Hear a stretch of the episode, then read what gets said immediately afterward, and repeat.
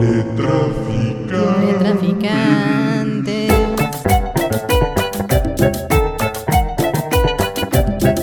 Sus distribuidores favoritos no autorizados de literatura, ideas, artimañas lingüísticas y demás juegos poco familiares con la intención de enviciar desprecavidos, desgraciados y curiosos sin qué hacer. Pésimas tardes, pésimos días, que se lo estén pasando de lo peor, le traficantes, porque en esta ocasión nosotros estamos más felices que ustedes por tener con nosotros a Mar Castañedo. Hola. Hola. Aquí su presentador Axel Velasco. Cop de Arrocha, una mentadita de madre para él que está en los controles. Y bueno, Mar, ¿cómo estás? Estoy muy feliz de estar aquí. Muchas gracias por invitarme. Mar Castañedo nació en Naucalpan, Estado de México, y es de 1995. Ella misma nos cuenta sobre su vida. La verdad es que no sé cómo llegó a mi vida el gusto por la lectura y la escritura, porque mis padres nunca me contaron cuentos durante la noche y pues en donde me crié, en lo más verdes, no tiene ninguna librería pública que funcione y las pocas que hay son asediadas por el río de coches que las hacen inaccesibles para muchos que somos peatones. Lo que no hay de centros culturales hay de plazas comerciales y la verdad ni siquiera tienen absolutamente ninguna librería, ni siquiera de las más fresas como Gandhi. Las raras manifestaciones de arte son como un secreto a voces que solo se comparten entre amigos y no al público en general. Bueno, pero no se enoje.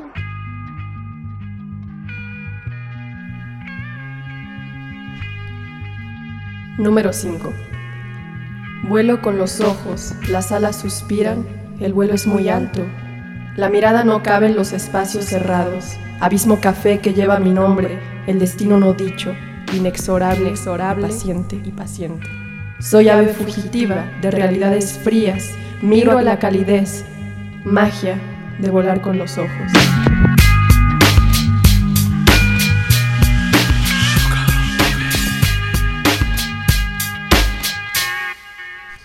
¿Cómo es que, habiendo tan poca oferta cultural como nos describes, tú llegaste a la escritura?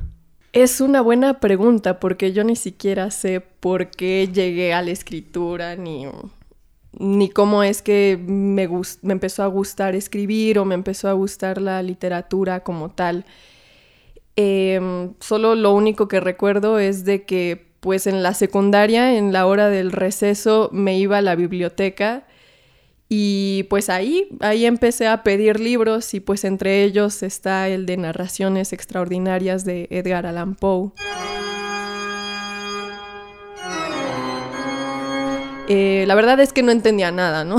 de todas maneras, pero me encantaba el ritmo de las palabras y pues me, me encantaba aún así leerlo de manera muy terca porque incluso mi maestra de español con la que me llevaba muy bien me decía con todo el cariño del mundo, ¿eh? Oye, pero ¿por qué lees eso si ni siquiera le entiendes? O sea, eso ya está muy avanzado. Y, y sí, es cierto, no entendía, pero aún así yo estaba fascinada por algo, por algo que, que, que me hablaba. ¿Recuerdas algún texto en específico de narraciones extraordinarias? Sí, el, el de silencio, que sí, no entendía realmente mucho, pero ahora, ya después de haber recorrido todos estos años, puedo decir el por qué me, me gusta tanto este texto. Y siento que es porque tiene una descripción muy bella de un lugar interior. Y eh, a pesar de que menciona que hay demonios, repite la palabra desolación varias veces y el silencio es incluso como una tortura, son descripciones muy bellas. Es como si estuviera viendo un cuadro, pero a partir de, de las letras. Entonces, creo que es el texto que más me gusta de todos, pero la verdad es que todos son muy, muy lindos. ¿Tú recomendarías leer a Edgar Allan Poe cuando uno va comenzando a exponerse a este mundo de las letras? Totalmente. Y a Horacio Quiroga también. El, te- el terror atrae, ¿no? Es algo que apasiona. Sí, pero tienen una manera muy bella de describirlo. No es nada más terror como para asustar, eso es como eso viene después, es la manera en la que es narrado. Hay una discusión actual respecto a si se tiene que tener libertad a la hora de escoger libros. ¿Tú, tú qué opinas de eso? ¿Qué dirías ante ello? No, yo creo que eso es un ejercicio que debe de ser inherente a, a los que comienzan, porque justo es así como me di cuenta de que quería dedicarme a la literatura. En la preparatoria, en el CCH Naucalpan, em, pues ahí justo iba a la biblioteca sin ninguna idea. Tomaba libros al azar sin importarme quién era el autor, ni siquiera decirme, ay, ¿de qué va a tratar? Simplemente agarraba los libros y me ponía a leerlos y ahí pude descubrir eh, autores muy chidos que la verdad sí marcaron me marcaron mucho como Agustín Ramírez, José Agustín Ramírez, que lo primero que me atrajo de su escritura era escribía como como se habla. Y también eh, específicamente eh, caí en las redes de La tumba, eh, de, de ese libro de él, que ya he leído igual como tres veces porque es un libro que me gusta muchísimo, porque también me gusta la desfachatez del personaje principal y que a pesar de que es una historia pues triste, también creo que tiene una crítica bastante interesante de los hijos de personas importantes en, en México y que no resultan ser esos, esas cochinas ratas, ¿no? Que a las que estamos acostumbrados a, a ver, o sea, en los políticos. Entonces los hijos, al ser tan rebeldes, pues eso hasta cierto punto como que me dio placer leer. ¿Y cómo fue el salto de leer a escribir mar? fue porque ya leer no era suficiente. Y pues de igual manera cuando empecé a escribir pues me daba mucho, mucho placer. Em, lo que hacía sobre todo era poner música y a partir de lo que me causara la música escribir. Y me gustó muchísimo ese ejercicio. ¿Tenías algún lugar donde depositaras tus escritos? Sí, y es muy triste. en Facebook, eh, no sé si se llegan a acordar de que había una, un apartado que eran como notas y se podían publicar textos largos. Ajá. Pues lo hacía en eso, luego eliminé ese Facebook y luego decidí publicar, eh, tener un pequeño blog en Blogspot, que ya no existe. Y como me valía todo y no preví, pues todos mis textos se perdieron porque no los copié en Word. y pues así, esta es la triste historia. Hay una larga tradición de autores que han perdido todos sus textos. Reinaldo Arena se lo quitó la dictadura. No puede ser. Bueno, lo mío es menos político, pero sí. A Bukowski se le quemó la librería donde estaban sus textos. No puede ser. Esta es una tragedia más que se suma a las grandes. A los anales de las tragedias. Tú estás estudiando letras. Pues primero estudié comunicación, porque evidentemente me dejé llevar por mis padres que me decían, oye, pero letras no te va a dar de comer. Y yo dije, oh, sí es cierto, vamos a estudiar una carrera que tenga un poco de escritura y que así no me sienta tan miserable, ¿no? Conmigo misma de haber, sí, haber vendido mis convicciones, ¿no? Por el miedo. Em, pero luego me di cuenta que un fracaso porque era bastante infeliz en comunicación, a pesar de que ah, hay muchas cosas muy rescatables. Y para convencerme antes de decidir cambiarme a literatura francesa, es que me fui a trabajar a un periódico. No voy a decir cuál porque qué oso. Pero sí, literalmente me dijeron que no valía para nada la escritura si no tenía likes o si no tenía vistas o visitas. Entonces ahí me dije, la información es completamente un, un producto y la escritura es un producto y no, no estuve de acuerdo con eso y por eso me fui y por eso decidí cambiarme a literatura francesa, donde si bien aún así la institución me causa algo de problema porque siento que hay mucha rigidez eh, y no permite que haya una creatividad que es completamente necesaria al escribir, eh, pues me, me siento mucho mejor. Primero estudiaste francés antes de entrar a letras francesas. Sí, pero igual no sabía nada y no podía ni siquiera escribir. O sea, me mandaron a un examen de colocación eh, del idioma francés y escribí tan horrendo que al momento en que me entrevistaron ya en la parte de producción oral, me tuve que disculpar porque estaba terriblemente mal mi texto, porque me hicieron preguntas a partir de lo que escribí y pues no se entendía nada. Yo nada más veía a los maestros poniendo, frunciendo el ceño y diciendo, eh, ¿y de qué se trata la película de la que estás hablando? Porque teníamos que escribir de una película. Sí, y pues también se me salió una grosería porque la confundí con otra palabra porque el francés, eh, su pronunciación es, eh, es, es- es una cosa muy particular. Entonces, en lugar de decir cuentos, dije cabrón, porque conte es cuento y con es cabrón. Entonces yo dije con y la maestra se empezó a cagar de la risa y yo creo que por eso me quedé en letras francesas. Para, para no desanimarse. Ella se puso roja como tú ahora. ¿Y ha cambiado tu visión de, de las letras y de la carrera desde que entraste? Yo a lo que voy es de que escribir y las ganas de escribir no te lo da la carrera. Eso lo tiene uno y lo tiene que hacer uno con o sin carrera. Pero ya en el camino, cuando uno se da cuenta de qué es lo que a lo que se quiere dedicar, pues tampoco está mal estudiar las técnicas, estudiar lo teórico, porque también ayuda, sí ayuda en definitiva. ¿Siempre has querido ser escritora, Mar? Pues no, o sea, tampoco voy a decir, ay, desde que nací ya sabía que quería ser, pero pues digo, creo que en ese punto donde estuve en la secundaria, creo que de ahí tuve que darme cuenta que, que era lo que quería.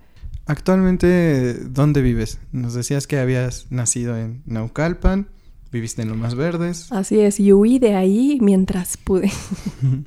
Pero obviamente tiene una parte muy importante de mi corazón, Naucalpan, por supuesto. Pero bueno, me fui al, al centro de la Ciudad de México. Ah, está excelente. Además queda más cerca de, de Ceú. Bueno, por lo menos no hago dos horas y media. ya hago 40 minutos, lo cual está bastante bien.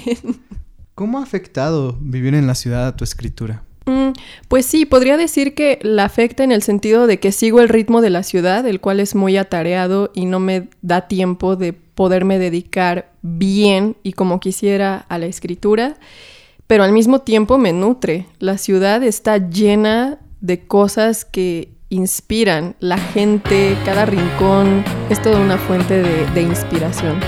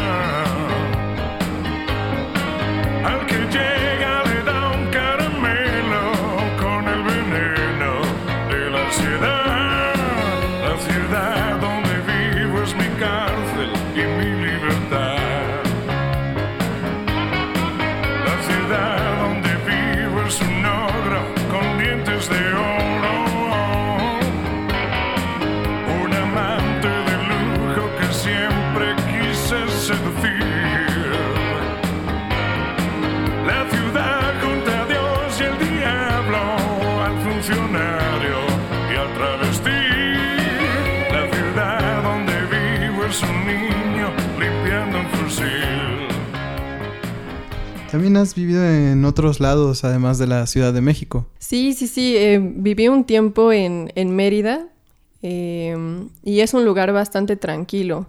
Eh, entonces ahí justo me pude dar el tiempo de, de desarrollar un poco mi escritura, de leer, de estudiar, todo lo que no había podido. Pero como eran tiempos de pandemia, tampoco había mucho intercambio con los demás. Digo, sí tenía mis amigos en, las redes sociales, pero no sé, siento que faltaba algo, como un estímulo más concreto. Y bueno, también fue todo un privilegio poder quedarme tranquila en Mérida y no estarme preocupando por otras cosas. Me siento afortunada por eso. Y bueno, y también tuve la maravillosa, ¿verdad?, oportunidad de, irme a Francia eh, durante un rato. El tiempo más largo en el que he estado eh, han sido como casi tres meses. Fue, fue una oportunidad que aprecio mucho porque estuve muy, muy tranquila. Eh, no tuve que preocuparme por comer porque también eso es algo muy es algo que también impide muchísimo poder desarrollarse intelectualmente, estar en el estrés de pensar, mierda, ¿qué voy a hacer ahora? ¿Qué, ¿Cómo voy a pagar la renta? ¿Cómo voy a comer? Em, entonces, ya cubriendo todo eso, pues en definitiva uno puede pues ponerse a pensar, ¿no? Irse a la calle también sin miedo a ser asaltado. em, Sí, son muchas cosas, pero bueno, también por supuesto que México tiene lo suyo. Oye, y qué maravilla estar en, en aquel sitio, haber recorrido las mismas calles de los escritores a los que estás leyendo, ¿no? Y conocer cosas que pueden resultar muy lejanas. Sí, sí, totalmente. Y también hay una energía bastante diferente. El lugar, cada vez reconfirmo que los lugares tienen una energía muy especial, cada uno en particular que, que te da sensaciones bastante distintas. Y pues bueno, todas las ciudades y todos los lugares los construyen las personas, ¿no? Entonces, pues sí, es, es una energía bastante diferente que ayuda bastante a poder reflexionar sobre otras cosas. ¿Sientes que has llevado eso a tu escritura? Los distintos ritmos, los distintos panoramas. Un poco, un poco sí. Eh, pero bueno, también llego a ser demasiado literal, porque literalmente escribo de los lugares en sí. Eh, pero sí, sí, no, en definitiva me, me ha ayudado a ver otros panoramas. ¿Qué crees que sea más importante? ¿Leer o viajar? Mm, Ay, no puedo escoger los dos, ¿verdad? no, en definitiva creo que ambos son muy importantes. Porque es lo mismo, el viajar es como la experiencia y la experiencia pues solo la obtienes haciendo las cosas, pero por otro lado la lectura te ayuda a verbalizar y a teorizar lo que ves, porque luego nos pasa de que tenemos una idea muy presente en nosotros, pero que simplemente está ahí como muda y no podemos no podemos realmente diseccionarla y analizarla porque no la hemos verbalizado. Entonces, a mí me ha pasado de que leo y el autor verbaliza exactamente lo que yo estaba pensando, pero que no se me había ocurrido que estaba pensando, pero que el pensamiento ya estaba ahí. Entonces, cuando uno viaja, pues no está nada mal poder leer a una persona que también viajó ahí y ver la perspectiva que tiene de ese lugar para ya sea nutrir o incluso renovar la visión que tenemos de un lugar en específico. ¿Por qué será, será que los viajes dejan tantas alegrías? En los sueños se construyen nuevas vidas. Buenos días, ¿por qué será, será que los viajes dejan tantas alegrías? En los sueños se construyen nuevas vidas. Buenos días. También tú has tenido mucha exposición hacia otras artes. Sí, pues eh, en realidad además de, de estar en la licenciatura, eh, soy modelo de fotografía y dibujo desde hace ocho años. Y sí, puedo decir que eso me, me ha ayudado bastante a atreverme a hacer las cosas y a precisamente darme cuenta que la universidad no me va a dar todo, que ayuda mucho, pero que no lo es todo. Y bueno, también tú tomas fotografías, también eres cantante. Sí, pero realmente lo, lo que más me ha ayudado y me, y me ha construido es eh, ser modelo. Ujú.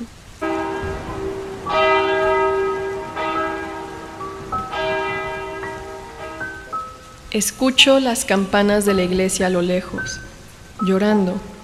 Las escucho con ojos húmedos. Han roto el silencio, han roto el acuerdo. Pactaron algo con la gente que duerme. Nadie me dijo, solo me queda observar la promesa silenciosa y oscura. Me acerco a la ventana y me quedo lo suficiente para ver cómo parpadea el cerro, retenido por las casas, adornado con cables, tan dormido como la gente. El otro en la oscuridad sueña, respiración que conozco bien, que no me sorprende, que ya no siento.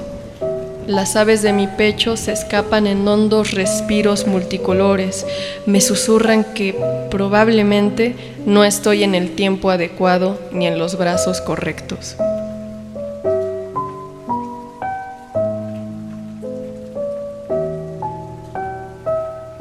Oh no. Ya se pueden imaginar. Ah, ¿De qué hablo? Terrible. en ese momento donde ves a la ventana, ves a tu pareja y dices, ya valió verga, ya valió barriga, señor verga. Vaya. ¿Cómo quisiera estar en ese cerro? y no aquí Ay, junto a sí. perro. Adiós. Vaya. Cuéntanos de tu trabajo como modelo. ¿Qué es ser modelo? Ay, muchas cosas. uh. Principalmente trabajo con el desnudo. Eso me ha llevado a querer resignificar la desnudez. ¿Qué quiero decir con esto? Pues que quiero evitarme a toda costa un intento de ligue solamente porque me encuero, así de sencillo. Entonces lo que hago es no hacer poses eróticas y quitarle todo lo erótico a la desnudez y así poder dar paso a cosas más interesantes como formas del cuerpo, como decir de dónde salió esa pierna, wow, ¿qué, qué- qué es esa contorsión? ¿Qué, ¿Qué está pasando? ¿De dónde sale ese brazo? Y pues también el ser modelo me ha hecho ver que hay muchísima gente en México que quiere crear y que quiere ser escuchada también, sea como sea. Y pues eso me ha nutrido bastante también y es un trabajo colaborativo, es yo lo veo como un universo aparte, un universo alterno. Cuando estoy posando, siento que es como si se hubiera despegado una partecita del tiempo y estuviéramos en un, en un tiempo muy específico, como si todo se detuviera. Es, es muy curioso ese sentimiento. Y pues no sé, me siento muy afortunada de poder haber tenido esa oportunidad, porque esto realmente fue lo que me encontró a mí y no, y no lo busqué para que vean eso, sí, no lo busqué para nada. Se me acercó un maestro de, de pintura y me empezó a hacer bocetos y me dio su tarjeta y pues desde ahí comencé a trabajar con él. Todo esto fue mientras estudiaba comunicación en Acatlán y me la pasé trabajando en Tlanepantla y ya posteriormente, em, llevada por la culpa de la educación católica que recibí, terminé negándolo muchas veces, terminé dejándolo durante un año, pero ya después tomé el control de mi cuerpo, ¿no? Y de lo que significa para mí y volví a posar, me dieron contactos de la Ciudad de México, empecé a posar más en la Ciudad de México, abrí mi Instagram y pues aquí estoy. Yo creo que se necesita gran fuerza para enfrentarse al cuerpo propio bajo la mirada ajena. Totalmente de acuerdo y creo que tuve bastante suerte porque las primeras clases, ya trabajando con ese pintor en Tlanepantla, iban puras mujeres de 60 años, de 50 años. Entonces me hacían cumplidos y yo sabía que eran cumplidos honestos y no eran cumplidos eh, pues hechos por hombres que pues buscan qué onda, algunos, no todos, pero pero por lo menos sé que eran cumplidos honestos porque me decían, qué linda que estás, me recuerdas mucho a mí cuando era joven, estaba igual de flaquita que tú. Entonces era un ambiente lleno de amor y por supuesto que la mirada del otro te va a construir. Eh, bueno, ya ahorita, a la fecha, eh, he llegado a recibir comentarios eh, de, de, de alguno que otro pintor hombre que, que, me dice que parezco hombre porque me dejo crecer los vellos de las piernas, ¿no? Pero ya a estas alturas me vale madres y nada más me río. Aunque creo que en primera instancia, cuando recién comencé, creo que si me hubieran hecho un comentario así hubiera sido bastante duro. Pero, pero afortunadamente no fue así, agarré confianza y ahora solo me río. y miento madres, por supuesto. Auxilio, me desmayo. Cállese viejo lesbiano. Auxilio, me desmayo.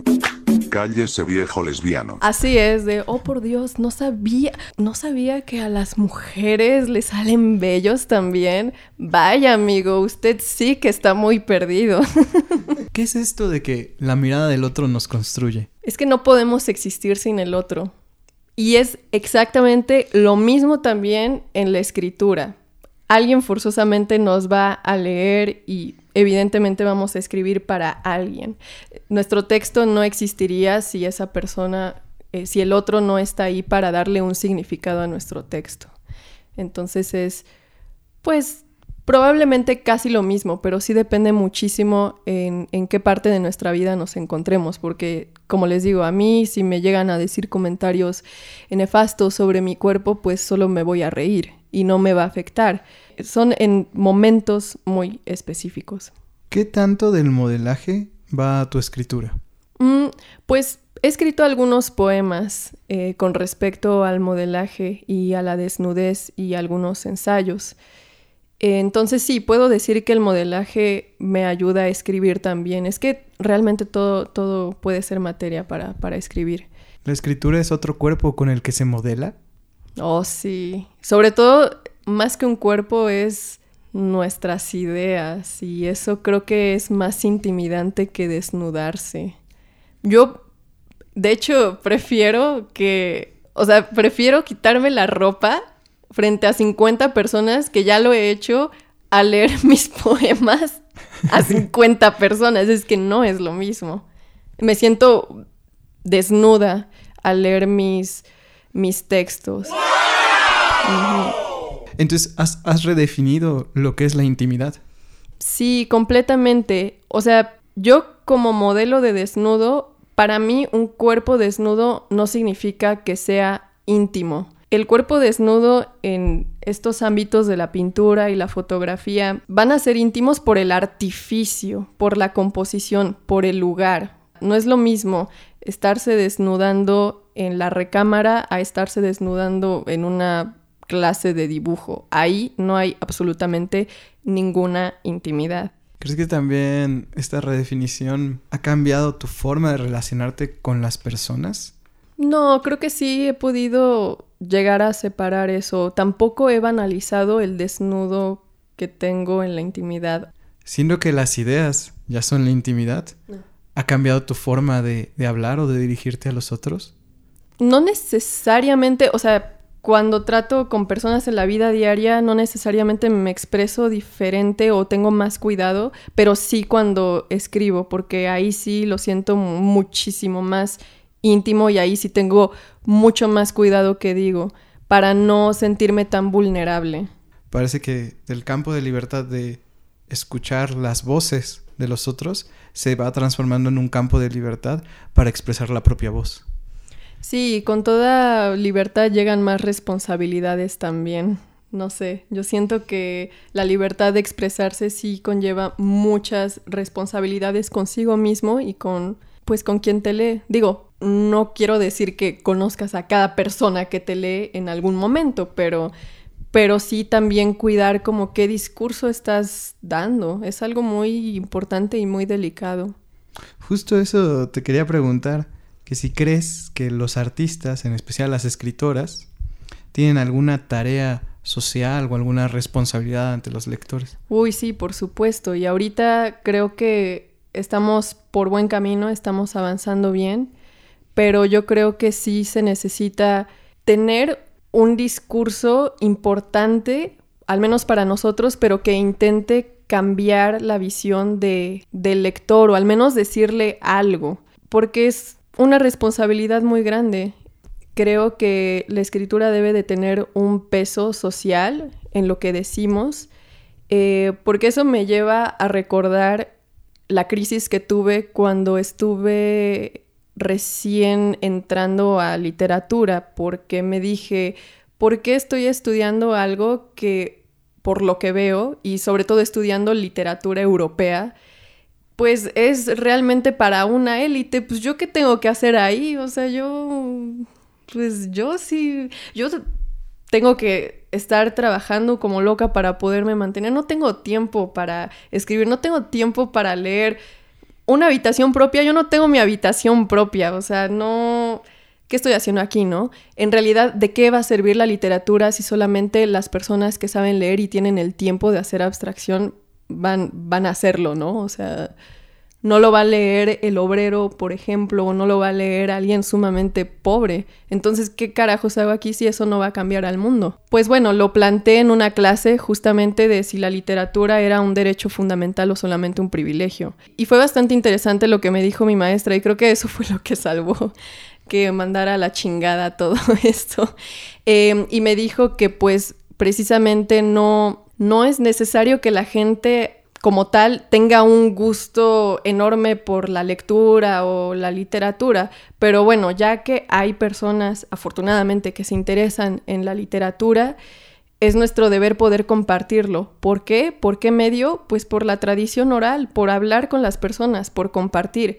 Entonces, la literatura sí que puede cambiar al mundo, pero tampoco es de que obligatorio de, ah, no, si no lees, ya eres un ignorante y ya, ya ahí, queda y pues qué lástima por ti, ¿no? Sino de, es de compartir y hacer todo lo posible por difundir eso.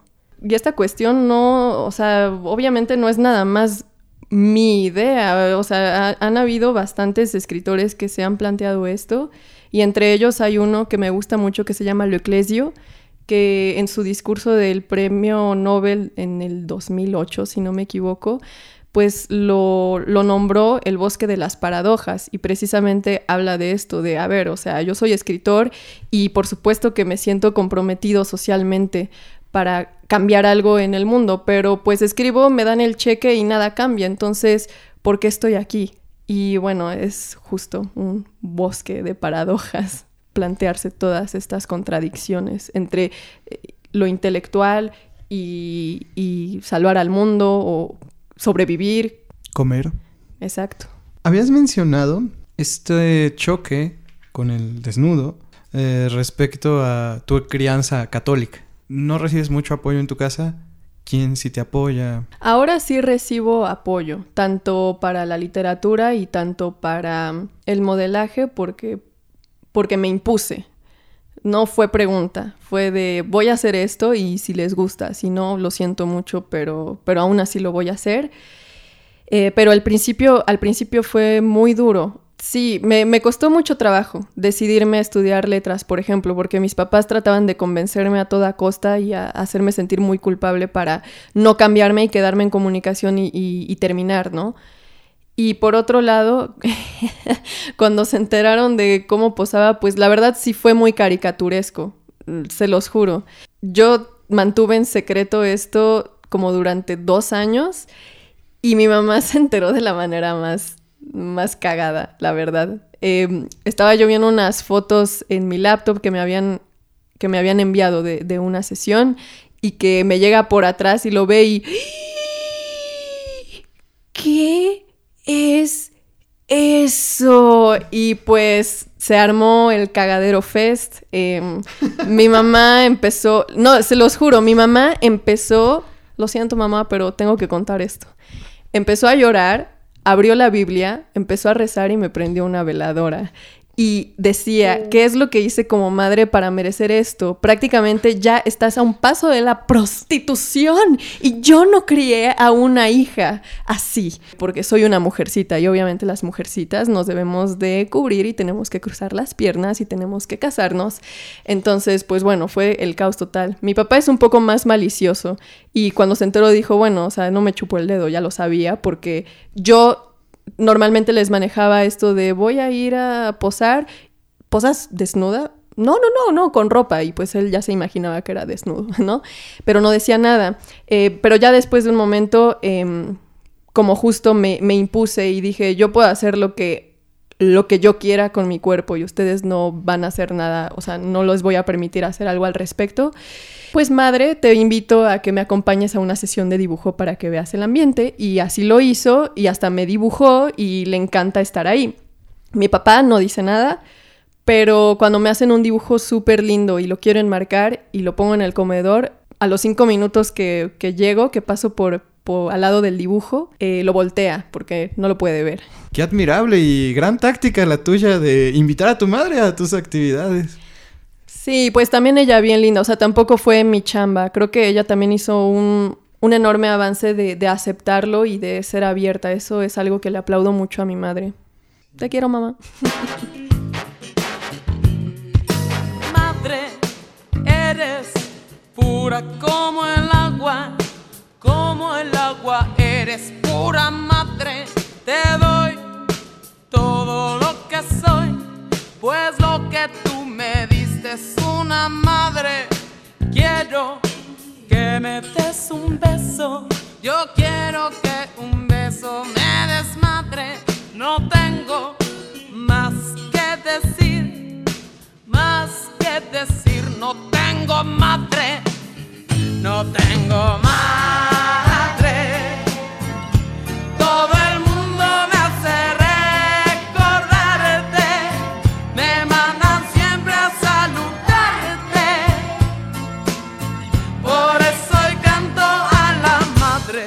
Volviendo un poco al francés, ¿tú crees que haya algo que se gana al leer a un autor en su idioma original? Uy, sí, por supuesto.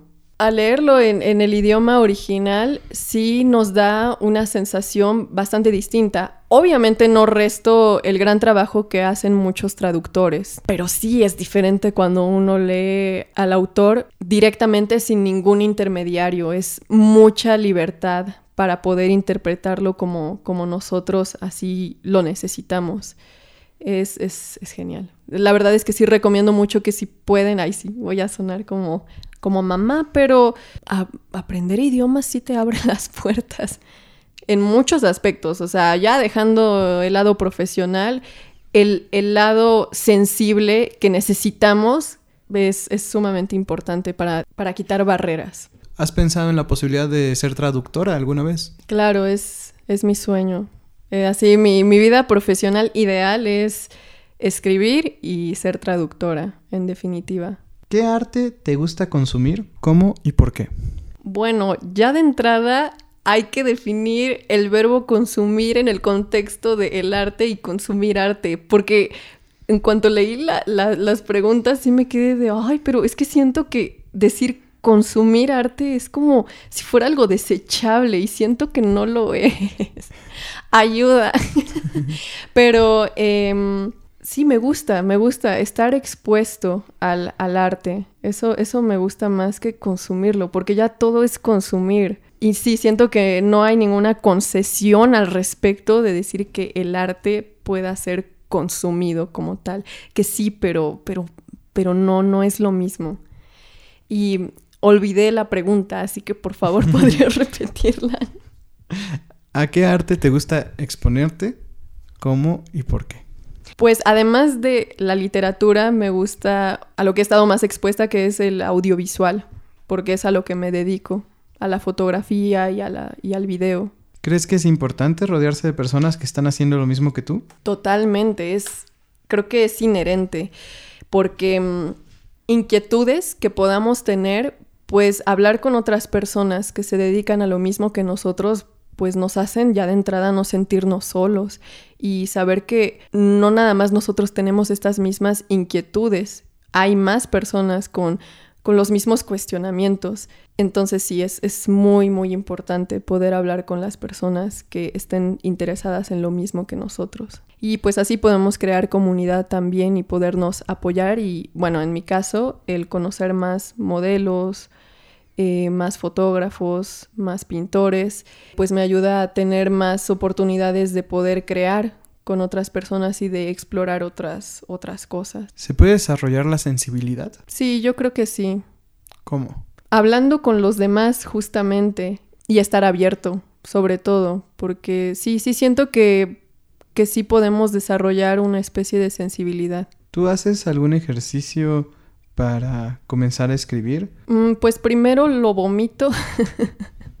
primero, em, cuando me viene una idea que de verdad me digo que tengo que escribirla, eh, la escribo primero sin ninguna clase de detalle ni adorno, solamente lo más primordial para acordarme y ya después, ya después desarrollarlo. Hace poco vi un consejo que dio un escritor al cual admiro mucho, que se llama Daniel Saldaña París, que dice que para poder, bueno, él lo que hace para escribir es de que cuando le llega la idea y esta idea le interesa, ahora sí que le hace ojitos, se queda pensándola durante, durante varios días sin escribir nada. Primero la piensa y la piensa desde varias perspectivas para ver si esa historia le sigue interesando. Entonces, si pasa ese filtro de una semana y todavía le sigue interesando, ahí es cuando decide escribirla. Y creo que también puede ser, puede ser lo mismo. Creo que es un consejo bastante valioso. Rumiando. Exacto, rumiarlo.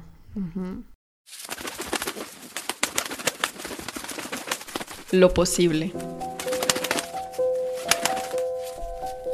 Durante la noche ocurre mi metamorfosis o mi muerte. Las sábanas son mi capullo y mis sueños son los días. Cuando el amanecer llega, rompo la crisálida, vuelo en la cotidianidad, visito los lugares en que anidan los mundos posibles o el mundo incierto de los recuerdos. Mis sueños abrazan, sueltan las vidas que me esperan, que pude haber tenido, que amo, pero no quiero. La tristeza crepita, ya no duermo, el interior no nutre más lo que alguna vez importó. Mi cuerpo es nada, mis sueños no los recuerdo, mudos, maltratados, son cuerpos tirados a la fosa clandestina. Los oculto para dejar de llorar y con su ausencia pretender que los sigo buscando, que los buscaré por siempre, que los quiero. Me haré promesas muertas, tan muertas como ellos. Cuando no exista la memoria en ningún rincón, cuando la masacre palpite en silencio en un triunfo delicioso, Seguiré buscando con la amenaza de las lágrimas para que la fragilidad de mis sábanas y sueños, tal vez, me lleven a recordar quién seré.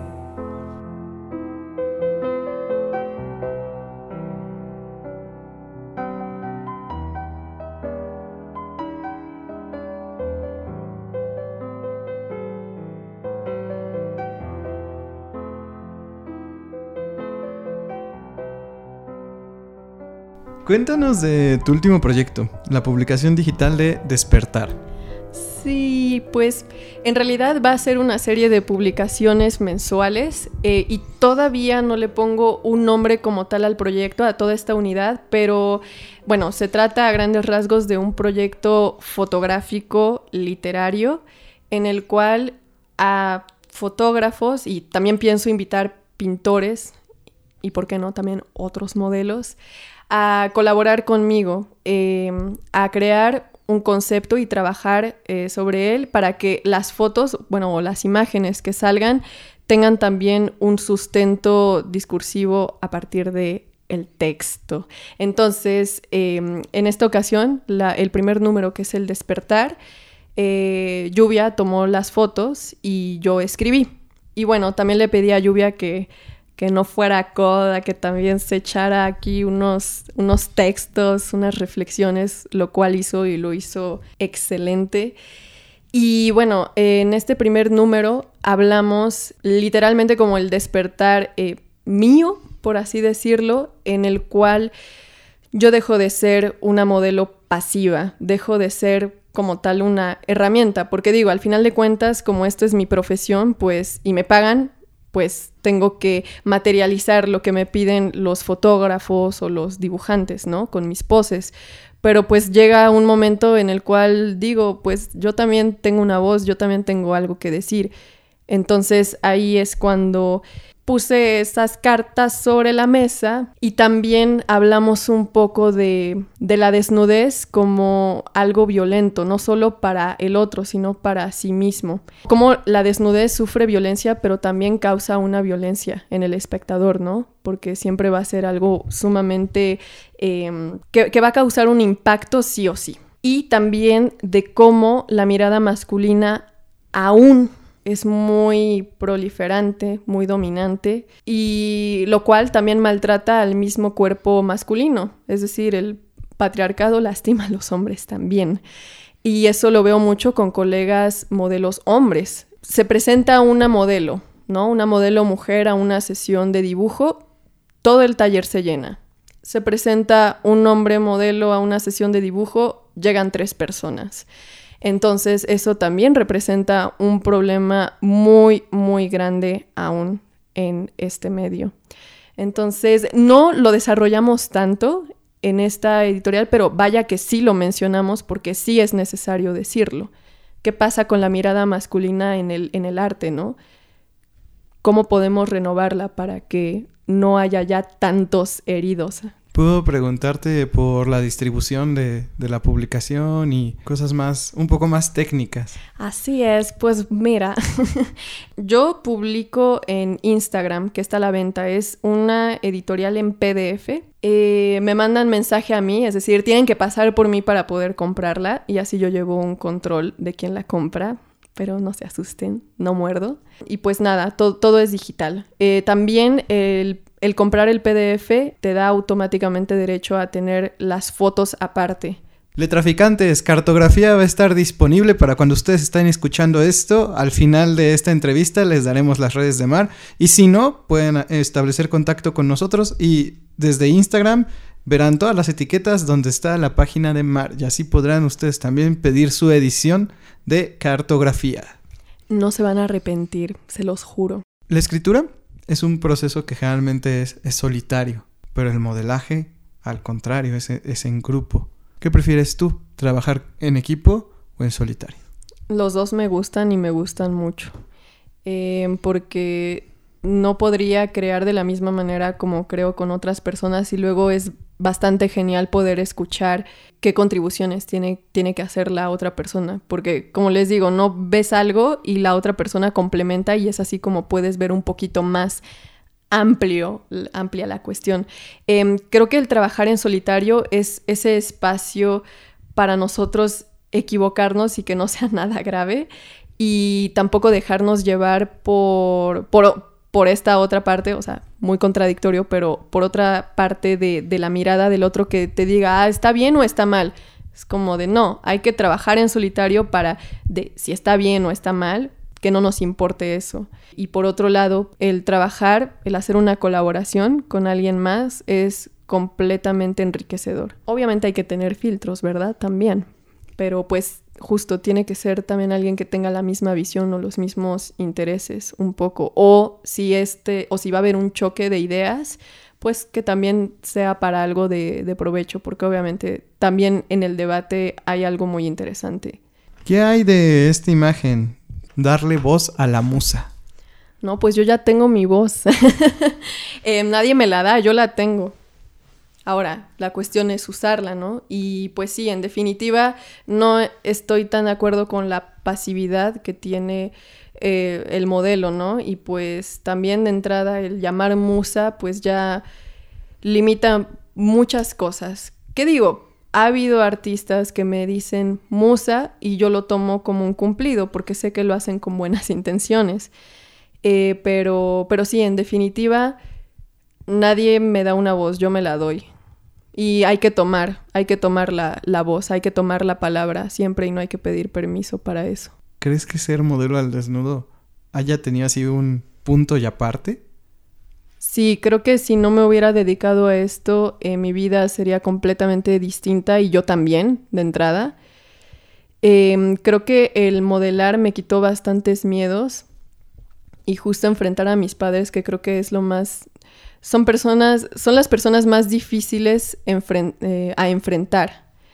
Entonces, em, sí, el modelaje cambió completamente mi vida y me ha hecho conocer también personas pues que han cambiado mi vida. Entonces, sí, es, es muy importante. También el modelaje me enseñó a esto, a aventarme, a hacer las cosas y aprender de la vida de la calle, o sea, de la realidad y no de este ambiente controlado que es la universidad. ¿Hay algún tema que sientas que se repite en tu obra? Sí, creo que me gusta mucho lo depresivo. y también me gusta, me doy cuenta que repito mucho deseo, sueño, quiero. Tengo estos elementos que, que se repiten muchísimo cuando escribo. Y también al otro y el amor. No puedo evitarlo. Eso se repite mucho, sí. ¿Qué tan útil es manejar la promoción artística desde una red social? es sumamente útil y si se ven a las redes sociales como un medio y no como un fin, podemos llegar a mucho alcance y eso puede ayudar muchísimo. Gracias a las redes sociales, gracias al Instagram, pues he podido tener muchísimo más trabajo como modelo y más visibilidad. Aunque ahorita ya me está rompiendo las bolas, es decir, mis chichis ya me las está censurando y me quieren cerrar la cuenta por eso. Y de hecho muchos artistas están migrando a, Twitter porque ahí no hay ninguna censura. Pero a mí en lo particular no me encanta Twitter para publicar mi trabajo. Ya me quiero ver fresa, pues ya me voy al Behance, ahí también me pueden encontrar y pueden encontrar mi trabajo sin censura. Eh, bueno, así aprovecho esta pregunta para anunciar mi Behance. y pues me encuentran como Mar Castanedo. Entonces sí, úsenlas. Si quieren promocionar su trabajo, háganlo. Háganlo, háganlo. ¿Cuáles son tus proyectos a futuro? A mediano plazo, me encantaría poder reunir todos los números de, de PDF de este proyecto fotográfico literario que les acabo de hablar y hacerlo un libro. Eso, así en el futuro más inmediato posible, sería, sería increíble. Así que espérenlo. Reivindicación corporal. Mi desnudez es sagrada, un halo de luz en la oscuridad del tabú. La naturaleza, de su polisemia, sin veto tapando su belleza interminable de piel de campo abierto, multiplicada en miles de convergencias infinitas. Veo los significados, juego con ellos. La ciudad ya no es tan hostil. En los rincones parpadeo con las ideas, invado el espacio con mi cuerpo, recorro, sin darle respiro a mi juventud. ¿Qué es la metamorfosis? Em, pues claramente se puede ver que la cotidianidad es una crisálida y al salir de ella se transforma uno en alguien bastante deprimido. O sea, la metamorfosis va de la neutralidad hasta la completa desesperación porque uno se da cuenta que probablemente los sueños solo sean sueños que jamás vayan a cumplirse y también al mismo tiempo eh, hay muchas vidas en una sola, es decir, que todo es un mundo de posibilidades. Entonces, en una sola vida caben muchas vidas posibles. ¿Por qué es inevitable vivir en el laberinto?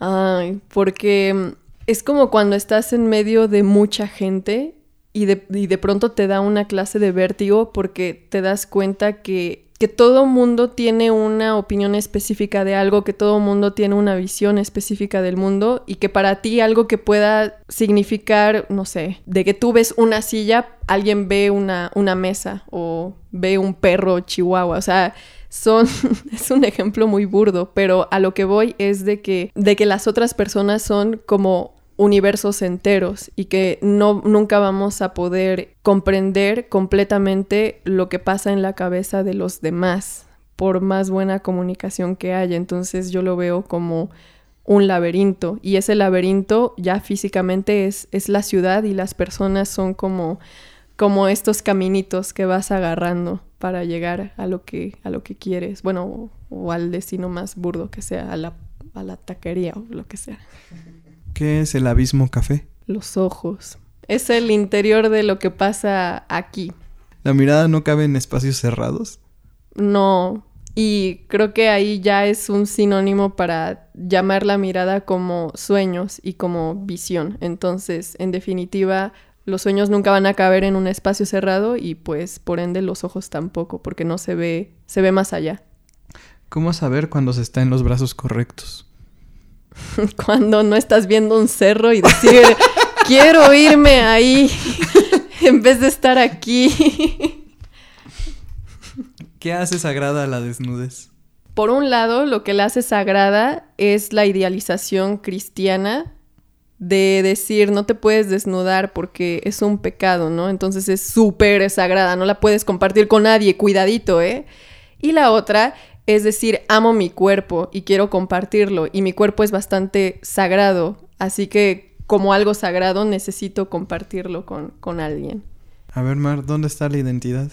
Eh, pues la identidad está en la construcción de uno mismo, también en el enojo que podemos tener si alguien nos dice cómo ser o qué, o qué hacer. ¿Cómo se encuentran las partes necesarias para llegar a ser? Pues con todo lo que se tenga a la mano, ya sea una persona, un objeto, un libro. Un libro no es un objeto, ¿eh? Nada más para, para aclarar eso. Yo te digo palabras y tú me respondes con lo primero que se te venga a la mente. Qué divertido. Sí. Estoy lista. ¿Lista? Sí. Mar. Amigo. Foto. Pelo. No sé por qué. Pelo. Silencio. Montaña. Desnudo. Pezón. Juego. Poema. Ciudad. Laberinto. Mente. Diente. Posibilidad. Amistad. Cariño. Sueño. Familia. perro, Hogar. pasto, Música. mm, salsita, Fugacidad. estrella, Cuerpo. culto. ¿Gustas agregar algo más a la entrevista? Saludos, consejos, mentiras, ditirambos, locuras. Pues todo lo que escucharon, lo que acabaron de escuchar es una mentira. No lo crean. no, pero en serio, en verdad agradezco muchísimo esta oportunidad en creer en mí. Ahora sí que aquí se aplica también eh, la mirada del otro, ¿no? Y sin el otro no, no podemos creer en nosotros tampoco hasta cierto punto. Entonces, muchísimas gracias por esta invitación, por quererme escuchar, todas las barbaridades que, que les acabo de decir, ¿verdad? Sobre todo en la Asociación Libre, por favor. y pues saludos a, a mi bizcochito, Mm, a mi querido David, te amo. Bueno, pues nos despedimos con los bailes del silencio clandestino.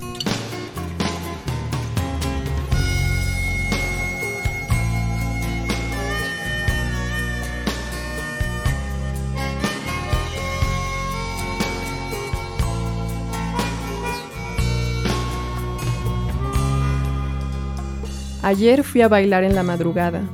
Me hicieron abrazar a un extraño antes que comenzara la música porque ese es el ritual pre-baile. Todos los asistentes deben de pasearse en la sala y elegir a un compañero. Me dio igual quién fuera, me topé con un chico más alto que yo y ya, nos juntamos. En cuanto nuestros cuerpos se pegaron, el pobre ya respiraba nervioso. Puse mi oreja en su pecho y escuché aquel caracol de mar. Un mundo entero palpitaba a tal grado de traspasar la carne. Ahora entiendo quién había tomado el control de la respiración. Una fuerza desconocida, incluso para él mismo, estaba a punto de romper los huesos de la jaula que retenía la tormenta. Era víctima de su propio cuerpo. Todo estaba bien sujeto a una explosión de nervios enredados. Escuché más y aferré mis pequeños dedos a su espalda. Él jadeaba, estaba exhausto y desfallecía. Era como si su mundo lo fuera a aplastar inexorablemente. Todo pasó en un inocente minuto. Nos arrancamos el uno del otro, guiados por la voz de la anfitriona que nos indicaba el final de la actividad. Lo vi de frente y él apenas volteó. Le sonreí por ser educada. Pensé, nunca voy a olvidar aquel corazón. Me hubiera gustado devorarlo.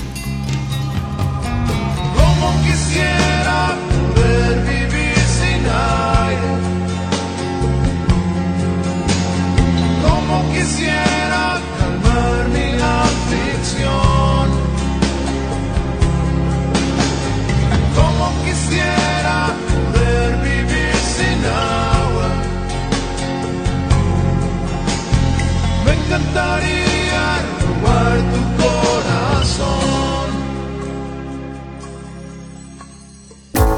Y esos piojos somos los humanos. Para verga, verga y media. No, ese es Pelé. Fueron puras fruslerías para perder el tiempo. Es más, hasta profesores de literatura, si quieres. Sí, para que termine de ser bien chocante el programa. Tipo que dice, Dios, no quiero morir virgen. Y entonces Dios lo hace inmortal. En contra de la iglesia de Satanás, aquí no. ¡Satanás! Sexo ya tenían todas las especies. Como los restos y ruinas de esos desgraciados malagradecidos que no sabían lo que tenían enfrente. Y ahora ni descansan en paz, ni con propósito. Maldito.